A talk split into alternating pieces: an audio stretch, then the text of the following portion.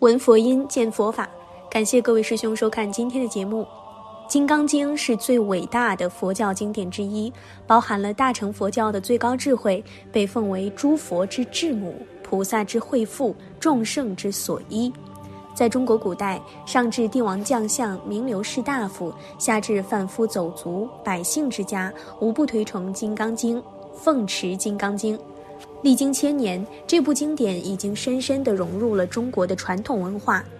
而在这本伟大的佛经中，隐藏着九大人生真相，相信在看完之后，能让你有如大梦顿醒般的感觉。真相一：心境决定处境。真正悟了道，就没有时间观念。《金刚经》告诉我们：过去心不可得，现在心不可得，未来心不可得。时间是相对的，真正的时间，万年一念，一念万年。没有古今，没有去来，等于一首古诗。风月无古今，情怀自欠身。月亮、太阳、风、山河，它们永远如此。古人看到的那个天、那个云，也就是我们现在看到的这个天和云，是一样的世界。未来人看到的也是一样。风月虽是一样，但是情怀有浅深。有些人看到风景很高兴。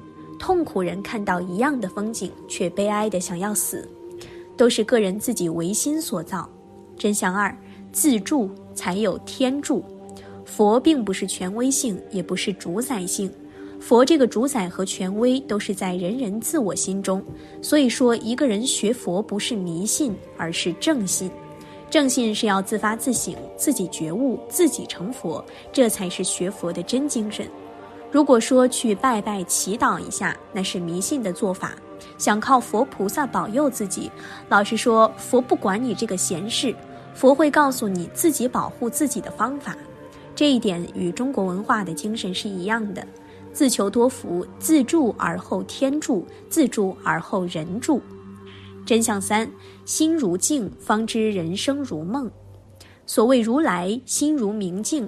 此心打扫得干干净净，没有主观，没有成见，物来则应，事情一来，这个镜子就反映出来。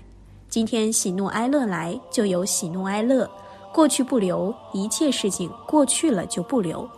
真相四：轻浮谁都有，却没人想得了。红尘里的人生就是功名富贵，普通叫做享鸿福，清净的福叫做轻福。人生鸿福容易享。但是轻浮却不然，没有智慧的人不敢享轻浮。人到了晚年，本来可以享这个轻浮了，但多数人反而觉得痛苦，因为一旦无事可管，他就活不下去了。有许多老朋友到了享清福的时候，他硬是想死了，他害怕那个寂寞，什么事儿都没有了，怎么活呀？真正的福报是什么呢？清净无为。心中既无烦恼，也无悲，无得也无失，没有光荣，也没有侮辱，正反两种都没有，永远是非常平静的。这个是所谓上界的福报，轻福。轻福每个人都有，我们每一个人都有清闲的时候。可是，一天到晚无事，闲在家里，你闲不了啊。自己会掉眼泪，好像被社会上人忘掉了，又怕被人家看不起。没有一个人递一张名片来看我，都没有人发个请帖来，也没有人打个电话问候我。他有轻福不会想，真福报那么难求吗？非常容易。可是人到了有这个福报的时候，反而不要了，都是自找烦恼。真相五，不圆满才是真实。在这个有缺陷的世界上，没有一个人的人生是圆满的。假使圆满，他就早死掉了。因为佛称的娑婆世界是一个缺陷的世界，所以要保留一点缺陷才好。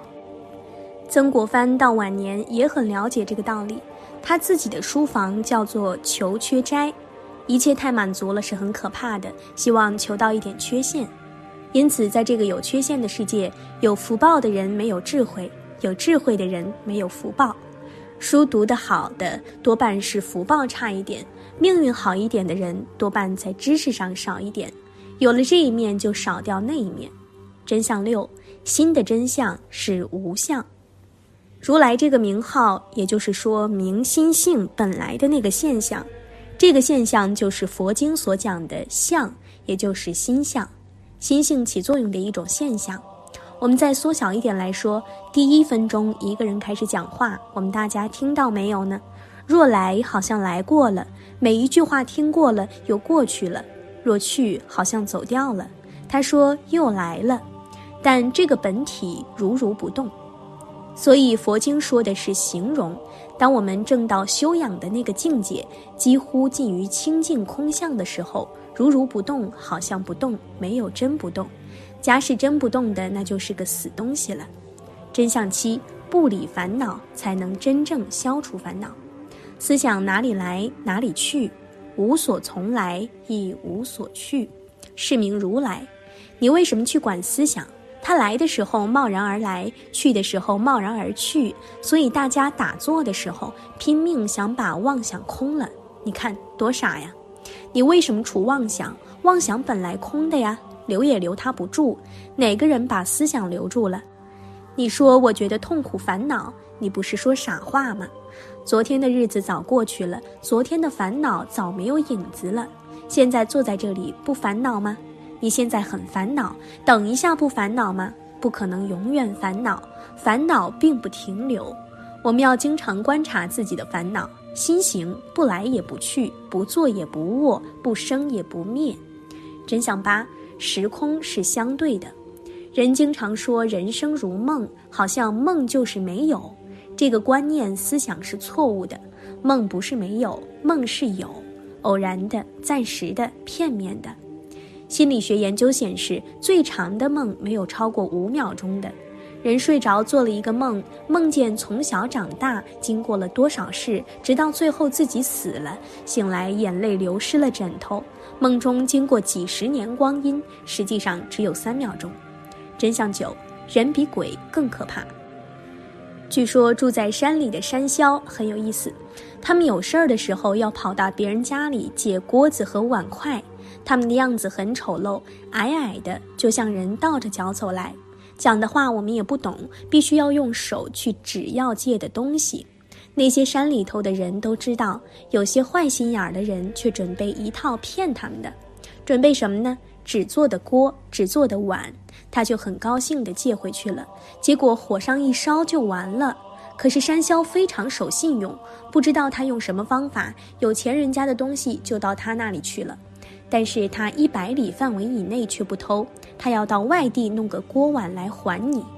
许多山里的穷人都拿这些玩意儿骗鬼，所以鬼不可怕，而人是真正的坏，连鬼都要骗。至于说哪些人应该多读《金刚经》。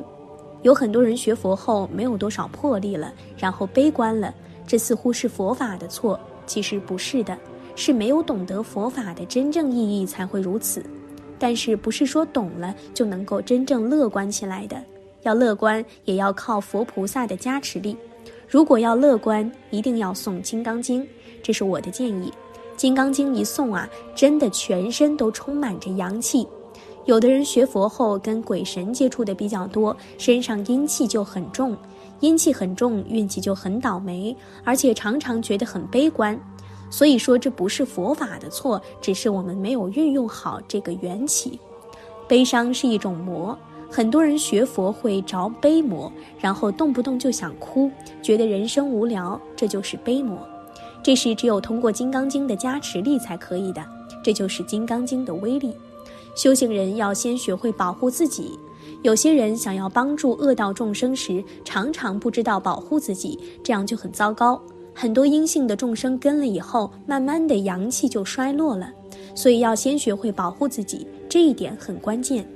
年轻人要有一股魄力，要多念金刚经，转变色身，然后增加阳气，这样做任何事情都有劲儿。大丈夫要重整天地的。哪里是我们天天冤亲债主来冤亲债主去的？所以这一点很关键啊！要多多诵《金刚经》，然后以一股强大的魄力来做一番佛教的事业。《金刚经》真的很关键，如果烦恼时也要去诵一诵，烦恼就会少掉很多。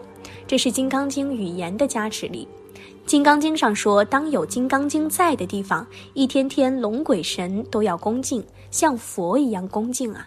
所以我们要诵《金刚经》，《天人喜欢听《金刚经》和《法华经》，鬼神就比较喜欢听《地藏经》，而孤魂野鬼之类的更喜欢听《地藏经》，因为《金刚经》念了，身上发出来的磁场是很旺的，很大的光芒，可以照到三十三天。光芒太大了，鬼神就有些怕；《地藏经》的磁场就是比较暗淡，鬼神比较喜欢。这是两点。《金刚经》的威力还体现在《金刚经》的语言。有一次，我给一个朋友做禅修，他进去了，估计把前辈子恶道的种子翻出来，反正就是进入了可怕的境界。做过禅修的人都知道，这个境界不是我们思维能控制的。他进入了一个恶道境界后，我们就叫他念《金刚经》的“凡所有相，皆是虚妄”，那个恶境界一下子就消失了。这就是金刚语的威力，实在是不可思议。学佛的人一定要阳气很足，阳气很足时才能乐观。有的人很悲观，是因为阳气衰了。那么阴气重，阴气重呢就容易着魔，感召到冤亲债主，他们来报仇，这就是业障现前。所以我们要好好做功德，回向给冤亲债主，同时呢也要多多诵金刚经，然后保持阳气，保护自己的阳气，这一点很重要。